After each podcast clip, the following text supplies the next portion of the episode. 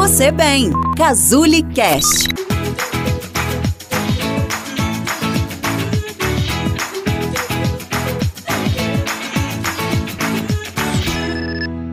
Nós sabemos que os medos, eles fazem parte da nossa vida é uma emoção muito importante e está altamente relacionada com o nosso mecanismo de proteção e a nossa capacidade de sobrevivência e adaptação. Você costuma pensar sobre os seus medos? Esse é o nosso tema de hoje. Os fatores que podem desencadear o medo, eles são múltiplos. Cada pessoa tem aqueles objetos, situações, contextos que soam mais ameaçador. Muitas vezes a avaliação de medo ela vai estar relacionada a características do próprio estímulo, né, do próprio objeto, da situação, mas também da leitura e da interpretação que a pessoa faz sobre esse contexto. Sendo assim, nós temos então é, fatores internos, pessoais e subjetivos relacionados à nossa leitura e à nossa ativação de medo. Está preparado para lidar com uma situação no futuro? É uma habilidade também muito importante da nossa capacidade, da nossa condição humana. E muitas vezes ela se torna significativa nessa, nesse preparo de adaptação a novos contextos, a novos ambientes, a novas situações. Nesses momentos, os medos podem estar presentes. Nós vamos considerar que a emoção né, que prevalece nesse contexto é a ansiedade, que é como se fosse esse medo porém de algo que ainda não aconteceu, de algo que está no futuro. O medo e a ansiedade nos possibilitam pensar sobre as nossas estratégias de solução de problema, reavaliar as ferramentas que a gente tem para lidar com algumas situações, com alguns contextos. Muitas vezes nos faz evitar ou fugir de contextos ameaçadores e assim nos ajustando a todo contexto, situação, evento e tudo aquilo que nos parece novo. Mas será que a gente para para pensar sobre esses medos? Tem um fator muito significativo quando a gente se vê muitas vezes preso a um padrão ansioso ou sentimos muitos medos ou nos sentimos impotentes para lidar com algumas situações devido a esses estados emocionais que é a avaliação que fazemos sobre esses medos que sentimos. Muitas vezes a gente não está atento a isso. Um ponto importante que pode ser considerado é a diferença entre os medos que são reais, concretos, que eu consigo identificar e pensar na, em todos os fatores envolvidos, e aqueles medos mais abstratos, mais projetados de um contexto que eu não consigo ter clareza de como seria. Um exemplo de um medo abstrato poderia ser o receio de perder o emprego a qualquer momento, ou pensar: será que a minha faculdade vai dar certo? Ou e se eu perder aquela pessoa importante em algum momento? São coisas que não estão amparadas no contexto real e concreto daquele momento, e sim projeções muito futuras e pouco concretas de algo que parece ameaçador. É muito difícil lidar com esses medos, pois não conseguimos identificar as ferramentas para resolvê-los no presente, já que a projeção está em um outro contexto, em um outro momento.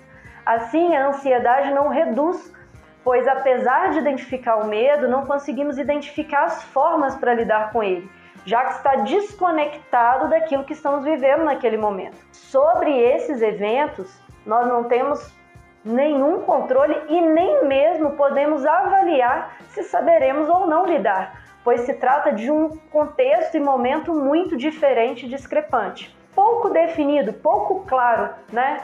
Quando comparamos com o que está acontecendo na realidade. Então, uma vez que você identifica que esse medo é concreto, não abstrato, a gente passa para um segundo passo.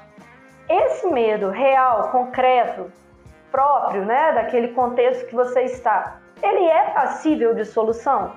Às vezes, mesmo sendo um problema concreto, aqueles fatores envolvidos podem não estar sob o nosso controle.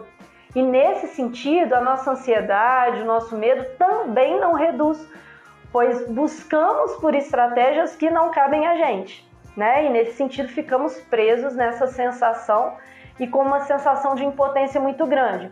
O que impacta na nossa crença de autoeficácia. Um exemplo de uma situação dessas poderia ser um problema que alguém que você gosta muito está passando. Que apesar de você querer ajudar, de querer resolver junto, você não tem ação sobre aquela situação, pois a ação é da pessoa. Nesse sentido, a gente tenta resolver, mas não temos ferramentas para isso, pois aquela decisão não é nossa.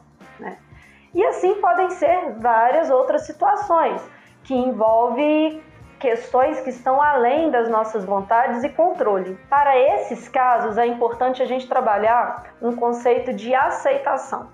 A aceitação muitas vezes é mal entendida, como se fosse uma reação passiva diante de algo. Mas aqui a aceitação ela não tem a ideia de submissão. Não é que você vai se submeter a algo que te incomoda, não é isso.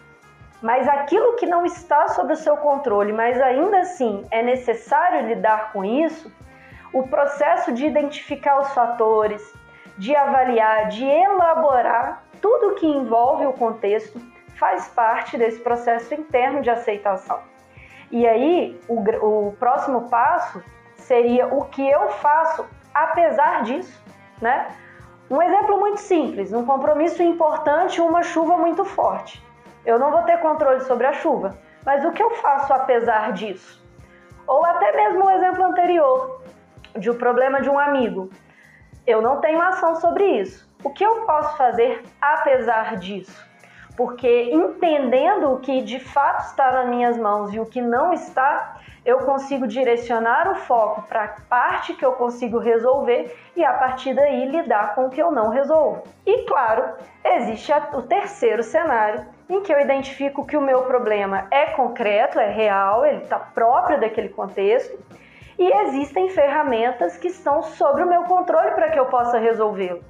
Quando é assim, nós trabalhamos resolução de problema.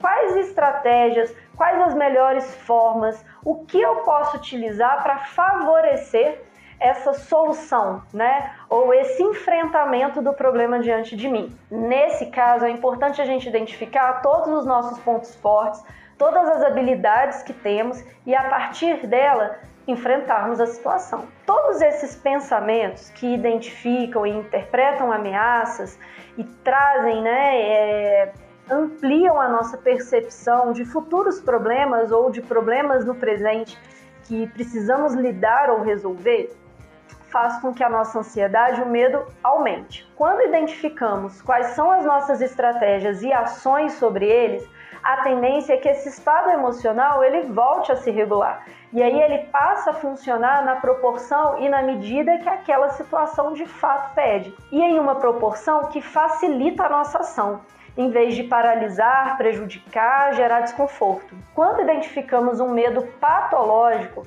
ou por uma situação traumática, ou um medo aprendido em proporção muito acima do que aquele objeto ou situação de fato é, provoca, né, ou deveria provocar, começamos a considerar a possibilidade de fobias.